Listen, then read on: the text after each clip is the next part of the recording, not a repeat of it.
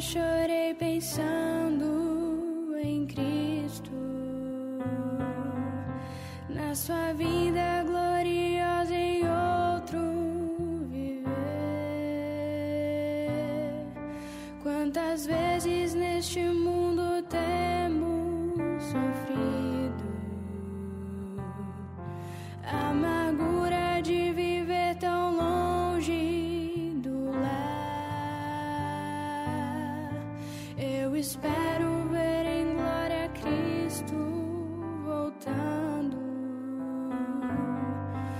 com seus santos anjos numa nuvem no céu.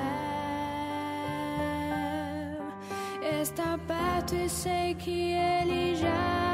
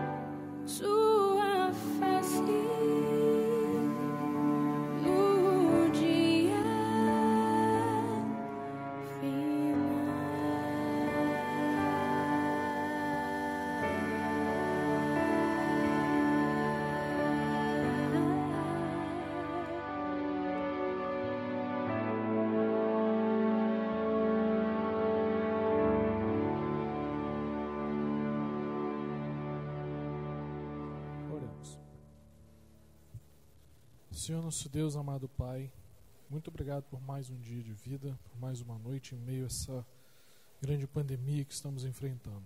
Senhor, vem abençoar essa oferta que foi dada aqui, que ela foi dada de coração e em demonstração de gratidão a que tudo tem feito por tudo que tu tem feito por nós. Vem abençoar agora a mensagem de hoje, que não seja eu a falar, mas que as palavras saiam de ti. Em nome por amor de seu Filho amado Jesus. Amém. É, primeiramente, boa noite a todos que estão aqui e aos que estão assistindo em casa. Né? O sermão de hoje, eu confesso, eu fiquei muito tempo pensando no que eu ia pregar e até hoje eu não sabia o que eu ia pregar. Né? Parece até que Deus escolheu meu sermão de última hora e fui pregar isso. Esse sermão é um que eu fiz já há bastante tempo, faz muito tempo que eu não prego ele, mas essa semana ele acabou sendo modificado por uma discussão que eu tive na internet com um amigo adventista. Não uma discussão de briga, mas um compartilhamento de ideias. Né? Então, irmãos, vamos abrir a Bíblia em Atos 16, versículo. Vamos conversar no versículo 27.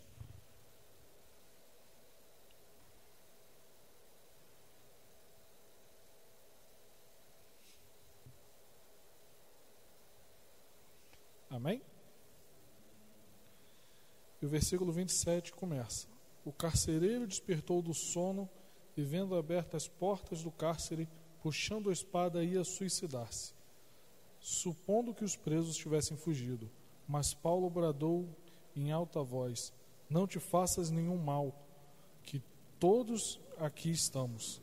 Então o carcereiro, tendo pedido luz, entrou precipitadamente e trêmulo prostrou-se diante de Paulo e Silas.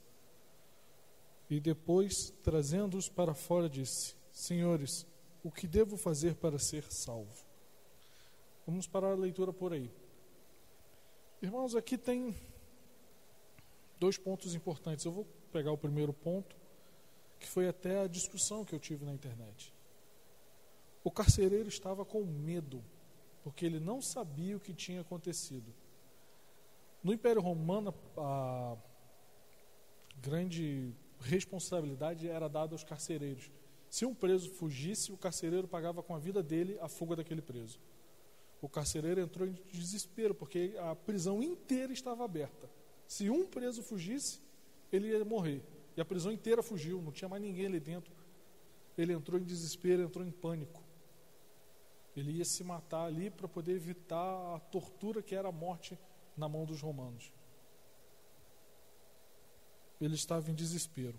Como eu falei, eu tive uma discussão na internet com um amigo. Ele estava meio que criticando a igreja, que a gente tinha parado de fazer sermões e pregações sobre a grande perseguição que os cristãos vão enfrentar nos últimos dias, a perseguição que vamos ter por causa do nosso amor a Deus. E eu falei para ele: por que você está preocupado com a perseguição? Por que, que você está com tanto medo? Por que, que o carcereiro estava com medo? Você está temendo tanto a morte assim? A morte é um fardo para o cristão? O que é a morte para o cristão? Será que a gente tem que ficar preocupado com a perseguição dos outros perseguindo? Ou nunca lemos a bem-aventurança? Bem-aventurados que forem perseguidos pelo meu nome. Jesus disse que é bom sermos perseguidos em nome dele. Então por que não vamos preocupar com isso? Por que, que a igreja adventista parou de pregar a perseguição dos últimos dias? Será que a perseguição é tão importante assim para a gente? Será que é isso que define o cristão ser perseguido? Eu continuo com a segunda parte, que é importante nesses versos. Ele se prostra perante Paulo e Sila e pergunta: O que eu devo fazer para ser salvo? Nesse momento, o carcereiro não estava pensando na salvação divina. Ele estava pensando em como sair daquela situação em que ele se encontrava. Vocês não fugiram, mas a porta da cadeia está aberta. O que, que eu faço para ser salvo? Eles vão me matar se descobrirem isso. Só que Paulo entrega para ele uma salvação que não pertence a esse mundo. Continuando, Paulo responde: E responderam-lhe: crê no Senhor Jesus e será salvo tu e tua casa. E lhe pregaram a palavra de Deus a ele e a todos de sua casa. Naquela mesma noite, tendo cuidado deles, lavou-lhe os vergões dos açoites, e a seguir ele foi batizado e todos os seus. Irmãos, aqui entra a, a grande mensagem do sermão. Eu coloquei como título do sermão: O que fazer para ser salvo? Muitas vezes o nosso medo nos impede de ser salvos. O carcereiro estava com tanto medo que ia se suicidar, ele ia perder a única oportunidade da vida dele de ouvir a palavra de Deus e ser salvo. Naquele momento, a vida dele foi transformada. Se ele não tivesse ouvido a voz de Paulo e parado o suicídio que ele ia fazer, ele não teria sido salvo. Muitas vezes temos um medo cegante das circunstâncias, o medo da pandemia, o medo da marca da besta, o medo da perseguição, e a gente esquece. O que é importante, o que a gente deve fazer para ser salvo? Semana minha tia comentou que encontrou um, uma irmã da igreja e ela estava, não, a gente tem que fugir agora, que já começou, é o fim dos tempos, a gente tem que fugir. Vamos sair das cidades, vamos para a roça, vamos comprar um sítio em algum lugar. Eu tenho amigos que já estão fugindo, vamos desaparecer porque a gente tem que fugir. A perseguição começou, é, a vacina é a marca da besta e vai todo mundo. Se... Gente, para que esse pânico?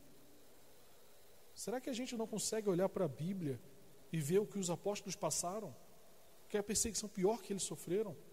A gente não consegue olhar para a vida de Paulo, um homem que, segundo Ellen White, foi animando os irmãos enquanto caminhava para ser decapitado.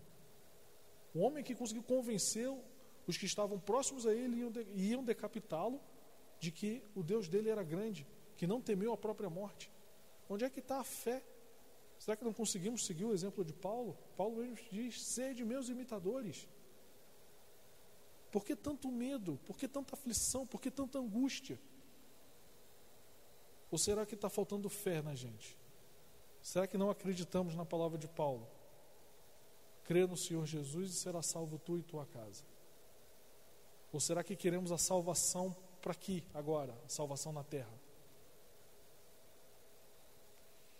Aonde, o que queremos nos salvar? Aonde nos queremos salvar? Em Romanos 8, foi até o versículo que abriu a noite de hoje. Eu me senti até tocado, porque o primeiro versículo lido foi exatamente um dos que eu planejava ler. Eu falei, caramba, será que é Deus me dizendo que é realmente esse que eu devia ler? Romanos 8:1 Agora, pois, já nenhuma condenação há para aqueles que estão com Cristo. A Bíblia diz: o salário do pecado é a morte. Todo que pecou deve morrer. Essa é a lei. É a lei e não é a lei humana, é a lei de Deus. Mas a mesma Bíblia diz que já não temos mais nenhuma condenação por Jesus Cristo. Um verso conhecido, acho que por todos, nem precisamos abrir a Bíblia, que é João 3,16. Porque Deus amou o mundo de tal maneira que deu seu Filho unigênito para que todo aquele que nele crê tenha vida eterna. O que devemos fazer para ser salvos? Eu acredito que o primeiro passo para sermos salvos é perdermos o medo Perdemos o amor à nossa própria vida. Parece estranho dizer isso, a gente tem que não se amar para ser salvo. É claro, a gente tem que escolher um Senhor, colocar alguém no trono da nossa vida. Se colocamos a nossa própria vida como importante, a gente se perde. A Bíblia diz: aquele que, aquele que tentar salvar a própria vida vai perdê-la. Mas aquele que perder a vida por razão de mim, esse a salvará. Temos às vezes que esquecer que a nossa vida é importante, o importante é seguir a Cristo. Um dos meus personagens favoritos na Bíblia é Paulo. Eu passei um tempo estudando, lendo sobre ele, tanto na Bíblia quanto nos escritos de Ellen White, porque foi um homem sincero na fé tanto quanto ele perseguia os cristãos, ele acreditava que aquilo era correto. Mas quando ele encontra Jesus, ele tem um, uma virada na vida dele e agora passa a ser perseguido por, por aqueles que ele ajudava a perseguir. Paulo sofre grande parte da vida, é preso, açoitado, naufragado, condenado à morte várias vezes, perseguido pelos próprios irmãos às vezes criticado pelos próprios outros apóstolos, e um homem que conseguiu no final da vida escrever: guardei a carreira, encerrei a carreira e guardei a fé. O que fazer para ser, o que eu preciso fazer para ser salvo? Aí entramos em uma outra posição. O que devemos fazer para ser salvo? Parece que a salvação é merecimento nosso aonde o que eu tenho que fazer, o que eu tenho que construir, qual é a obra que eu tenho que fazer para me salvar, o que eu tenho que fazer para ser salvo. E acaba que a salvação é algo muito simples. E é algo tão simples que a mente humana muitas vezes não consegue entender. Estamos acostumados a trabalhar e ter uma recompensa por aquele trabalho. Só que a salvação é de graça. É esquisito isso. Como é que eu ganho algo e não tenho que dar nada em troca? É só acreditar em Jesus? Como assim? Em Romanos 5, Paulo vem falar, 5, 6, porque Cristo, quando ainda, ainda éramos, éramos fracos, morreu a seu tempo pelos ímpios. Dificilmente alguém morreria por um justo, pois poderá aquele que, que pelo bom alguém se anima a morrer? Mas Deus prova o seu próprio amor para conosco pelo fato de Cristo ter morrido por nós, sendo ainda pecadores. O preço que Jesus pagou na cruz era nosso. Tanto que podemos dizer que ninguém morreu ainda, todos estão no sono da morte. A morte verdadeira só será entregue como recompensa àqueles que não aceitarem a Cristo. Até então, todos aguardam o julgamento e a vinda de Cristo. E, voltando ao amigo, eu perguntei a ele: por que, que você está tão preocupado com a perseguição? Por que, que isso é tão importante? A igreja, eu vejo na igreja, a igreja parou de pregar sobre a perseguição porque ela encontrou um foco, um foco que, a meu ver, é, humilde ver, de, de grande pecador, não sou melhor que ninguém, mas a igreja mudou o foco de tentar aterrorizar todos com a perseguição, com a marca da besta, e sim tentar mostrar a todos o amor de Deus que é tão grande que, mesmo em meio à perseguição, mesmo em meio à grande tribulação que podemos sofrer, Ele vai estar conosco, vai estar ao nosso lado, nos animando, e mesmo que tenhamos que morrer em nome dEle, vamos ser salvos assim.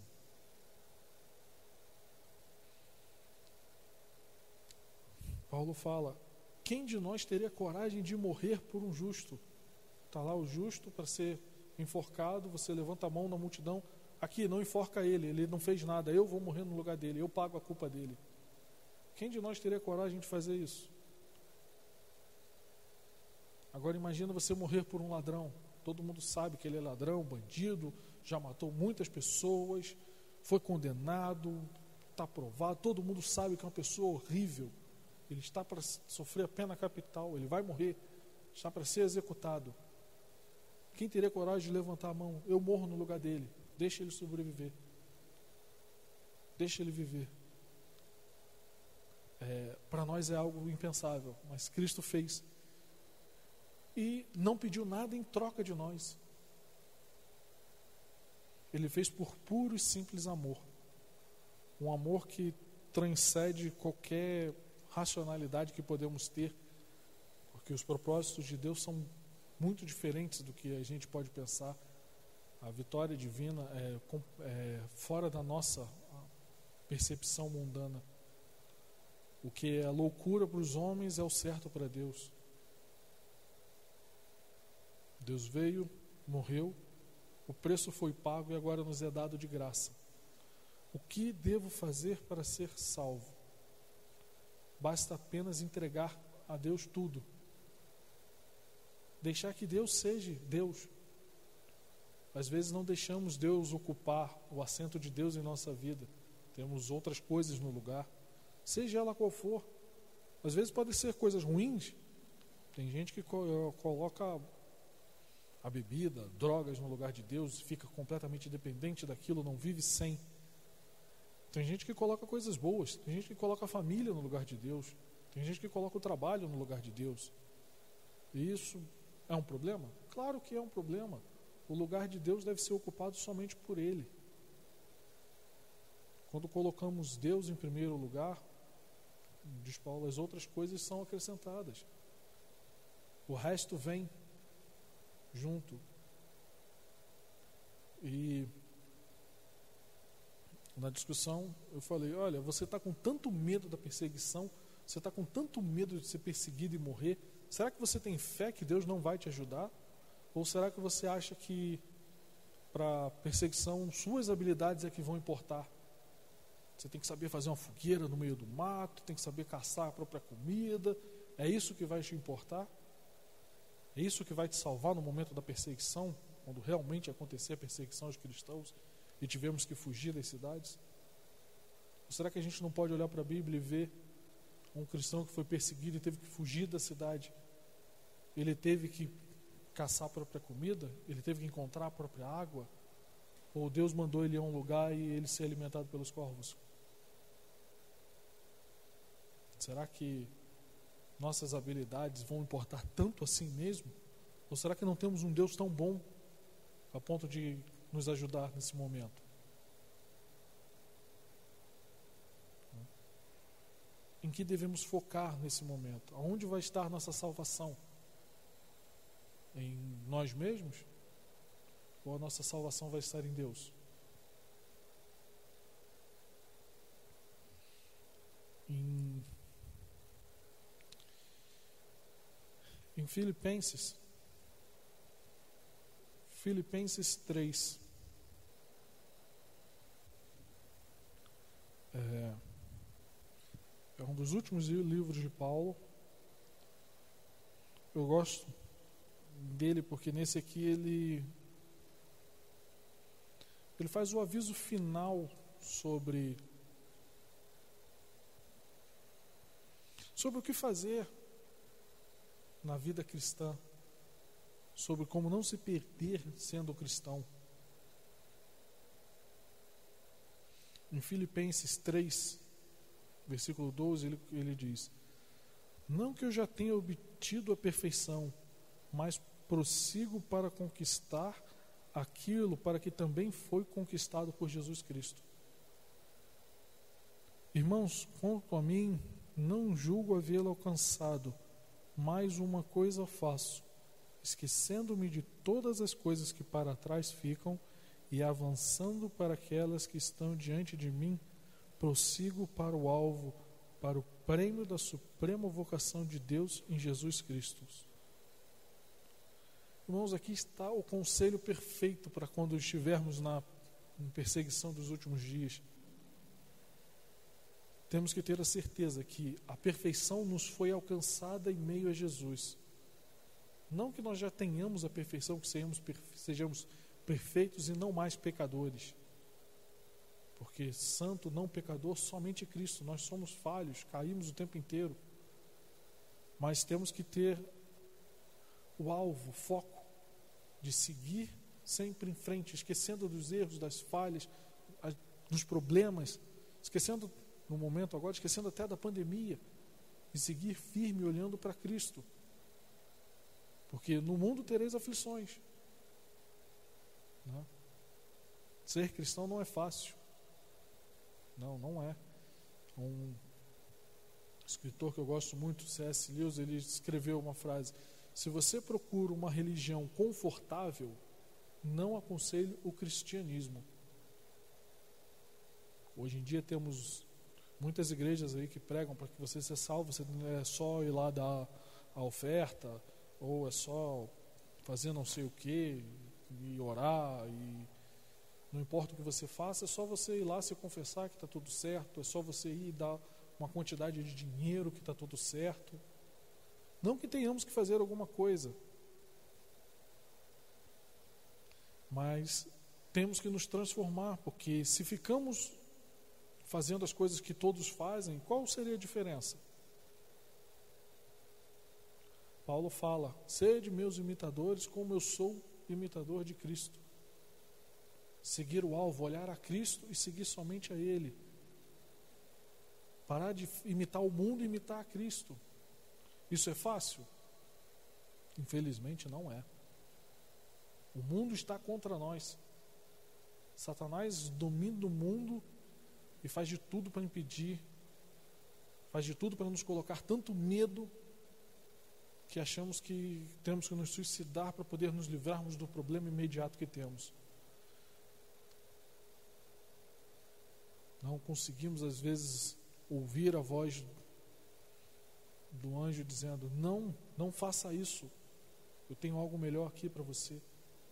Olha para Cristo, siga Ele. Você vai se salvar, você vai salvar a sua família. Irmãos,